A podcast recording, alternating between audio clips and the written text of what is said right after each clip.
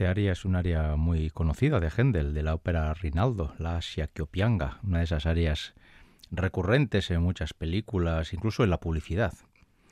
Y bueno, pues eh, comenzar con este área tiene hoy mucha coherencia porque hoy vamos a dedicar casi todo el programa a, la música británica, a partir de la voz de un británico, de un inglés.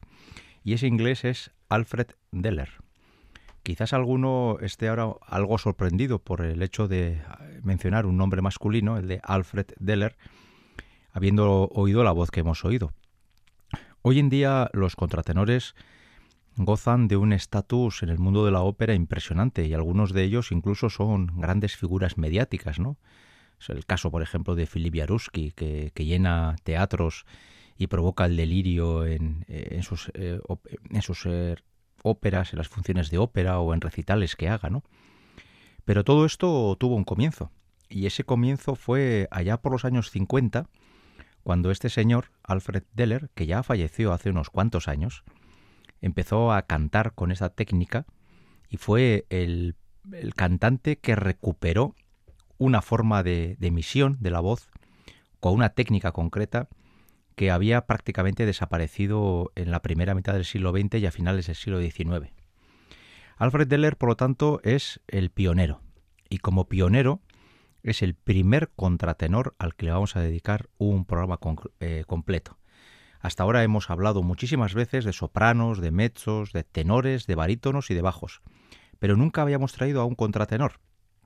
Y aunque yo he de reconocer a nivel personal que a mí no es precisamente la voz que más me gusta, tuve muy claro desde el principio que había que empezar a abrir la brecha de los contratenores y que a partir de ahora intercalaremos alguno de vez en cuando, pero que en cualquier caso, cuando hiciéramos eso, y hoy ha llegado el día, el primer contratenor al que le dedicaríamos un programa completo sería al padre, si se me permite la expresión, al padre de todos aquellos que hoy en día gozan de tanta fama y tanta celebridad. Y este es Alfred Deller. Eh, descubrir la figura de Alfred Deller para mí en los años 80, mm, justo cuando falleció, eh, fue para mí una auténtica sorpresa, porque yo, eh, que siendo de pueblo y que tenía un acceso a la ópera muy, muy, muy limitado, estamos hablando de la época en la que están haciendo el compact disc, donde en un pueblo como el mío comprar un disco de música clásica era prácticamente un milagro y tenías que ir a la capital a, comprar LPs. Eh, pues bueno, se encontraban muy, aquí muy poquitas cosas, teníamos un retraso considerable. Yo de eso me di cuenta la primera vez que fui a una ciudad europea grande, donde me di cuenta lo que era una tienda de discos de verdad. Esas que ya han desaparecido, por desgracia, y que me van a impedir vivir esas situaciones tan eh, preciosas que eran estar horas y horas metidos en una tienda eligiendo qué ópera o qué óperas me iba a llevar a casa, ¿no? Bien, pues eh, cuando descubrí la voz de Alfred Deller y luego más tarde vi eh, la pinta que tenía, pues un señor ya de, de, en las carátulas de los discos de una cierta edad, cincuentón o sesentón, con su barba blanca y así, la verdad es que me costaba mucho unir esa figura con la voz. Luego con el tiempo eh, todo ese fenómeno explotó, se desarrolló y la figura del contratenor pasó a ser algo habitual e incluso se incorporó, de eso hablaremos luego un poquito, a la música contemporánea. Alfred Deller sobre todo cantó barroco y música pre-barroca. Por eso hoy vamos a oír sobre, todo, no exclusivamente música barroca y pre-barroca, y todas ellas de compositores ingleses o adaptados, adoptados perdón, por Inglaterra, como es el caso de Händel. Vamos con el segundo ejemplo musical, un área de la ópera o de la semiópera de Henry Purcell de Fairy Queen, la reina de las hadas. Vamos a seguir escuchando la voz peculiar, la técnica peculiar de Alfred Deller.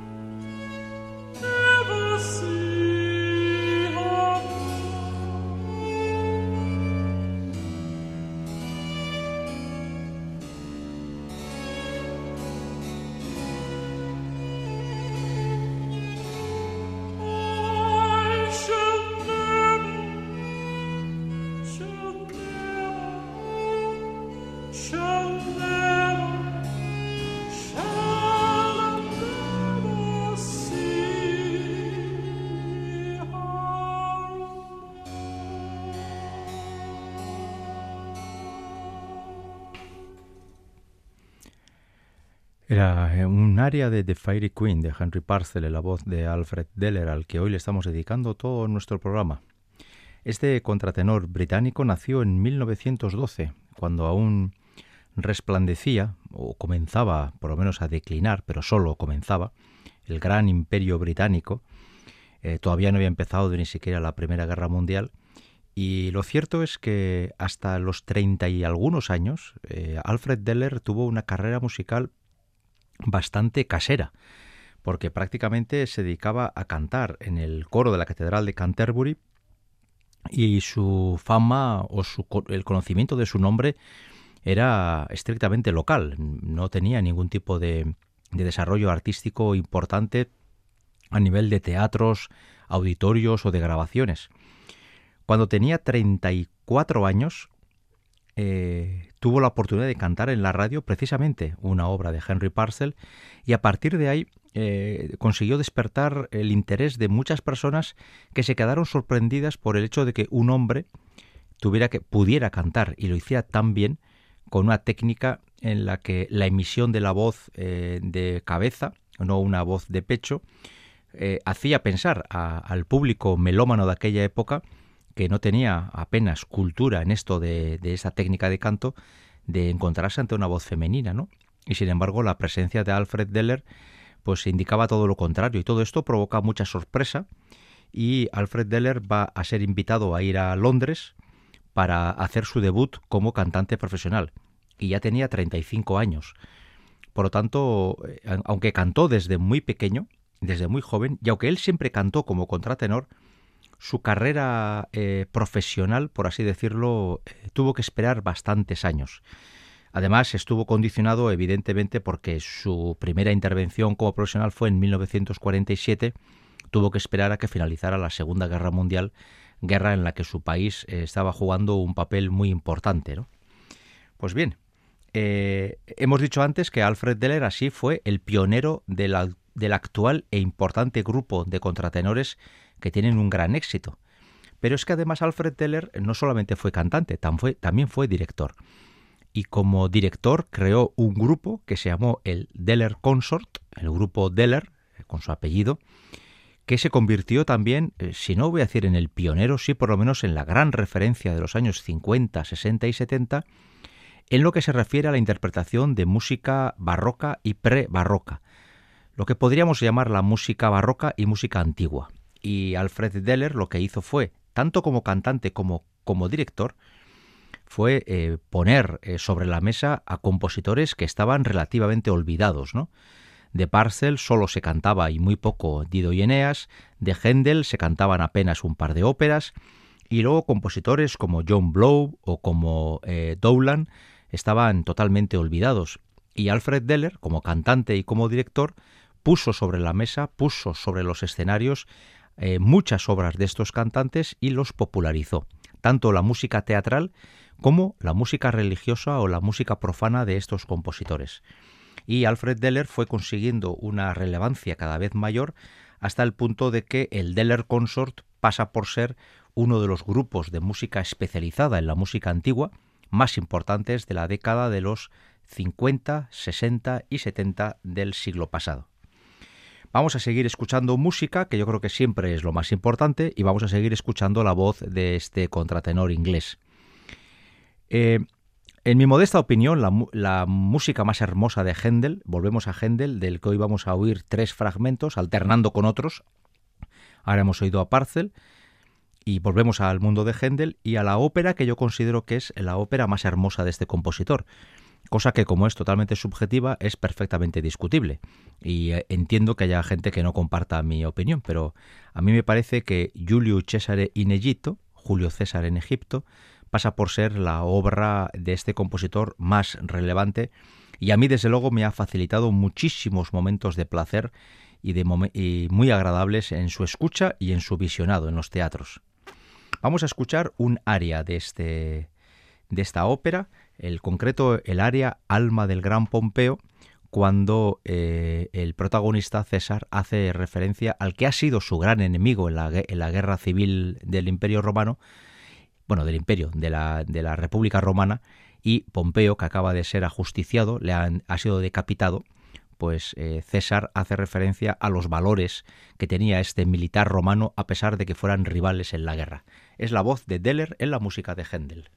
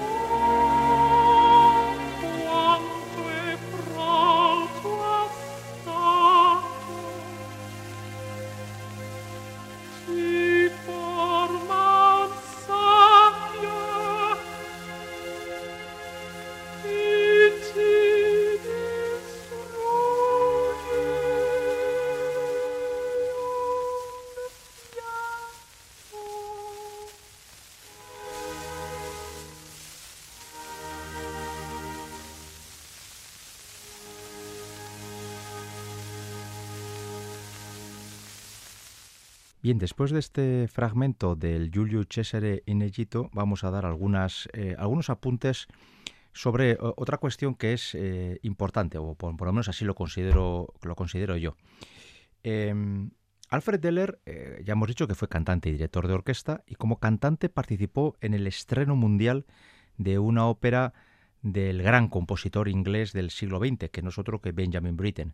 La ópera en cuestión es The Midsummer Night's Dream, El sueño de una noche de verano. Una ópera que, por cierto, entre las óperas de Britten, yo no sé muy bien por qué, tiene fama de. tiene mala fama, no está muy bien considerada. Así como Britten tiene óperas sobre, la, sobre las que la mayor parte de los malómanos estamos de acuerdo en que son grandísimas obras, sobre todo Peter Grimes o Billy Budd. Cuando hablamos del sueño de una noche de verano, suele ocurrir que hay bastante gente que la considera como, no sé si una obra menor, o por lo menos que Verdi, que Verdi, madre mía, que Britten no tuvo la genialidad que tuvo en otras obras, ¿no?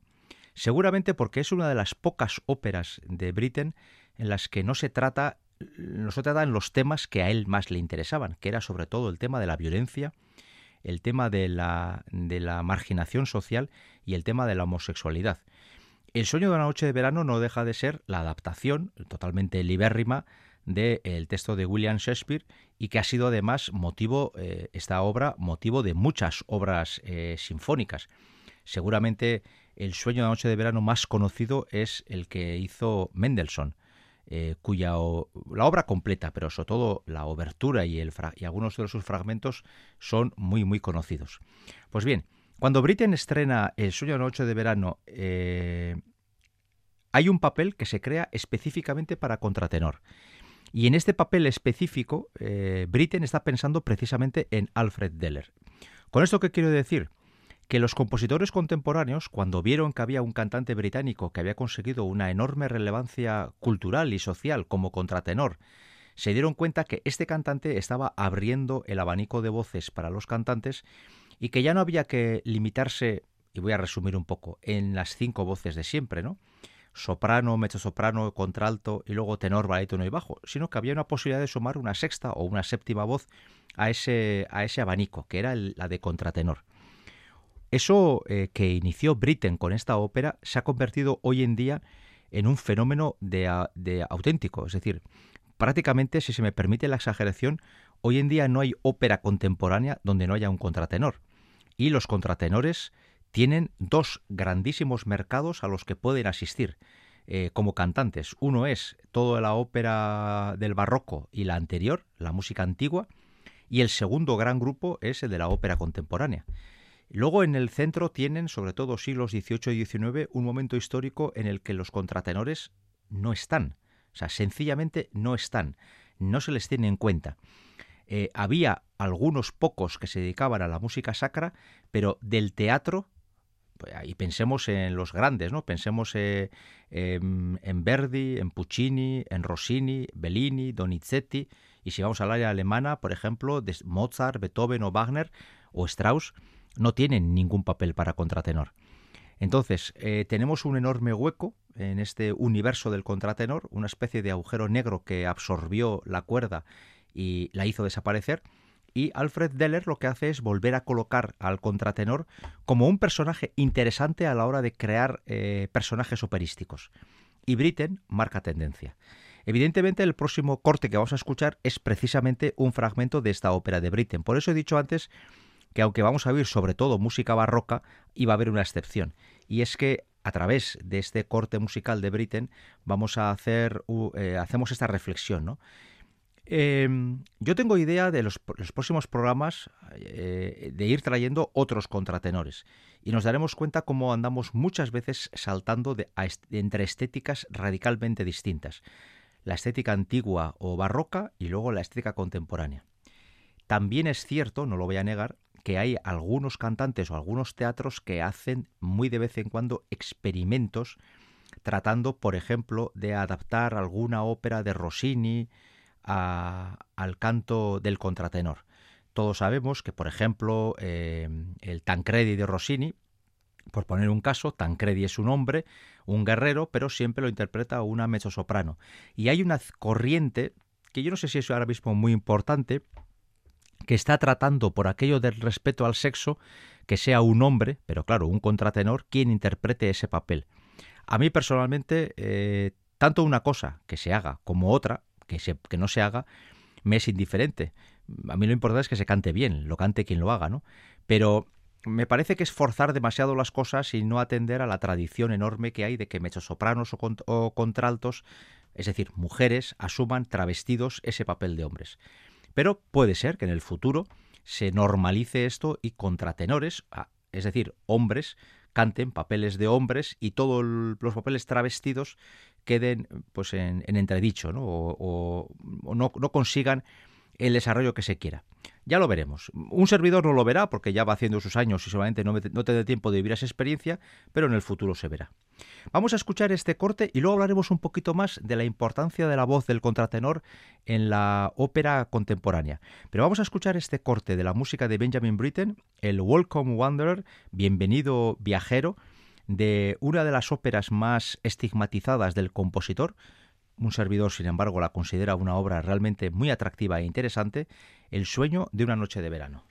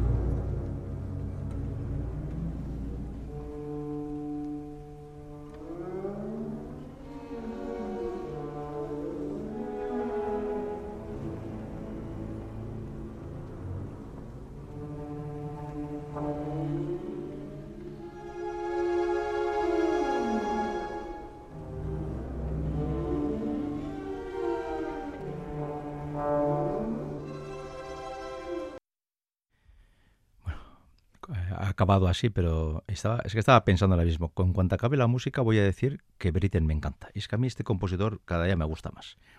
Además, si se me permite otra disquisición personal, esta fue, esta es la única grabación que he tenido de esta ópera durante un montón de años, que la compré hace, yo creo que el siglo pasado, eh, en ese proceso que iba teniendo de comprarme todas las óperas de Britten. Y claro, a mí este fragmento y esta voz en este papel se me hace muy familiar, ¿no? Eh, yo también he sido uno de esos que ha pasado por, por eh, sufrir, no sé si la palabra es sufrir, pero al menos sentirme algo incómodo ante esta voz masculina hasta hacerla como algo familiar, ¿no? Yo creo que ese proceso lo hemos vivido prácticamente casi todos los eh, melómanos, los amantes de la música, ¿no? Era la voz de eh, Alfred Deller en el primer programa que estamos haciendo en Opera On dedicado a un contratenor. De todas maneras, este no es el primer programa de, de Opera este es el programa 234. Y eh, estamos haciendo esta propuesta en torno a este contratenor inglés eh, entre un servidor, Enrique Berta, del micrófono, hoy cambio el orden porque como los técnicos están deseando escuchar este programa, se turnan entre ellos. Edu Lorza ha estado en la primera mitad, Elvira Gómez en la segunda. Tenían que ver aquí cómo se pegan entre ellos para poder escuchar la música de Opera On. Bueno, eh, eso es lo que yo creo, o si no, es que salen corriendo y nos... Bueno, es igual. El caso es que hoy hemos tenido dos técnicos a falta de uno, para que luego yo, yo me queje. Nos falta solo un corte que es muy largo y que va a ser otra vez dedicado a Händel. Hemos alternado Händel con Parcel, Händel con Britten, acabamos y cerramos, abrimos y cerramos con el mismo compositor. Y entonces terminamos ya eh, todas nuestras reflexiones. Habrá más contratenores, sí. Eh, y escucharemos eh, más música barroca y más música contemporánea en las voces de estas personas. hoy en día, bueno, hay que decir que si Deller nació en el 12, falleció relativamente joven, con 67 años, en 1979, cuando estaba de vacaciones en Italia y falleció. Eh, yo recuerdo que en el 79, pues un servidor empezaba a sospechar que la ópera le podía gustar. Por ahí andaba yo, en aquellas épocas. Empezaba a sospechar algo. Nunca sospeché todo esto, ¿eh? pero bueno, algo, me, algo intuía. Y, claro, eh, yo a Deller le he conocido a posteriori. Y, reconozco que mm, fui consciente de la importancia musical de este inglés, tanto en su país como en toda Europa, con el tiempo. Sobre todo, eh, insisto, eh, por un lado, porque puso sobre, eh, los, sobre los atriles música que estaba olvidada y que Alfred Deller hizo un esfuerzo enorme por recuperar, la música renacentista y la música antigua inglesa, Luego porque mucha, mucha música barroca de compositores muy conocidos pero que estaban bastante olvidados como Parcel y algunas obras de Händel también las puso sobre los atriles y luego porque despertó el interés por los músicos contemporáneos. Eh, pero, insisto, eh, también a nivel orquestal. Y la reflexión última que se me ocurre es, bien, el Deller cantante que falleció hace pues, eh, casi 40 años, bueno, más de 40 años ya. Hoy, ¿cómo sería? Es decir, su técnica y su modo de canto ha evolucionado. ¿Los contratenores de hoy son mucho mejores que Alfred Deller o no? Y yo creo, sinceramente, que la técnica ha mejorado muchísimo, que los cantantes han mejorado muchísimo y que seguramente si Alfred Deller fuera hoy un joven de 30 años, lo tendría bastante difícil para hacer la carrera que hizo en los años 50, 60 y 70, donde prácticamente él era el islote en medio del océano de la, de la ausencia, ¿no? Pero eso no obsta para que se reconozca, y yo creo que lo reconocen los mismos contratenores, que sin Alfred Teller la historia de la música y la historia de la cuerda del contratenor hubiera sido radicalmente distinta. Por lo tanto, más allá de que eh, haya sido superado técnicamente, yo quiero intuir, por supuesto es mera intuición, que Alfred Deller estará encantado de ver que su forma de canto ha sido ostensiblemente mejorada por las generaciones posteriores años después. ¿no? Lo, mismo ocurre con la interpretación de la música barroca. Eh, recordemos que ha habido épocas en las que óperas de Händel las cantaban, por poner un ejemplo, gente como Franco Corelli o Boris Christoph. Si hoy en día se le ocurriera a alguien hacer algo parecido, lo meterían en la cárcel. Eh, se busca el purismo y se busca la filología a la hora de interpretar música barroca. Y en ese sentido, el consort, el grupo de Alfred Deller, fue uno de los primeros y más importantes grupos ingleses que se dedicaron a hacer eso. Luego ha, habido otros muchos, ¿no? Eh, The King's Consort o The Talis Scholars o hay otros grupos británicos que suelen tener una eficiencia y una calidad extraordinarias y que cada vez que un servidor las ve en las giras que hacen por Europa con óperas barrocas, uno no puede sino quedarse sencillamente estupefacto ante la enorme calidad y precisión, sobre todo, he de decir, de sus grupos corales, que son de una calidad impresionante. En todo esto, también el papel de Alfred Teller como pionero es crucial. Vamos a terminar con una ópera de Händel que es seguramente de las óperas menos conocidas del compositor. Así como hasta ahora hemos oído un área celebérrima, la Asia Kiopiango, y un, fragmento de una ópera muy conocida, el Julio César, vamos a, a terminar con un dúo en el que Alfred Deller canta con Margaret Ritchie, una soprano británica, un dúo de Sosarme Ready Media de Händel, una de las óperas menos conocidas del compositor, pero esto también nos permite hacer una comparativa entre una voz masculina de contratenor y una voz femenina de soprano y ver la diferencia que hay de, color, de timbre y cómo a pesar de que en un primer momento nos puede producir un cierto desajuste en nuestro criterio musical, a fin son voces muy distintas. Eh, tengo la impresión, yo creo que está muy claro, que los contratenores con Alfred Deller llegaron para quedarse y si nos gustan, bien. Y si no nos gustan, pues habrá que acostumbrarse porque desde luego lo que hoy se está creando, se está creando también con y para los contratenores.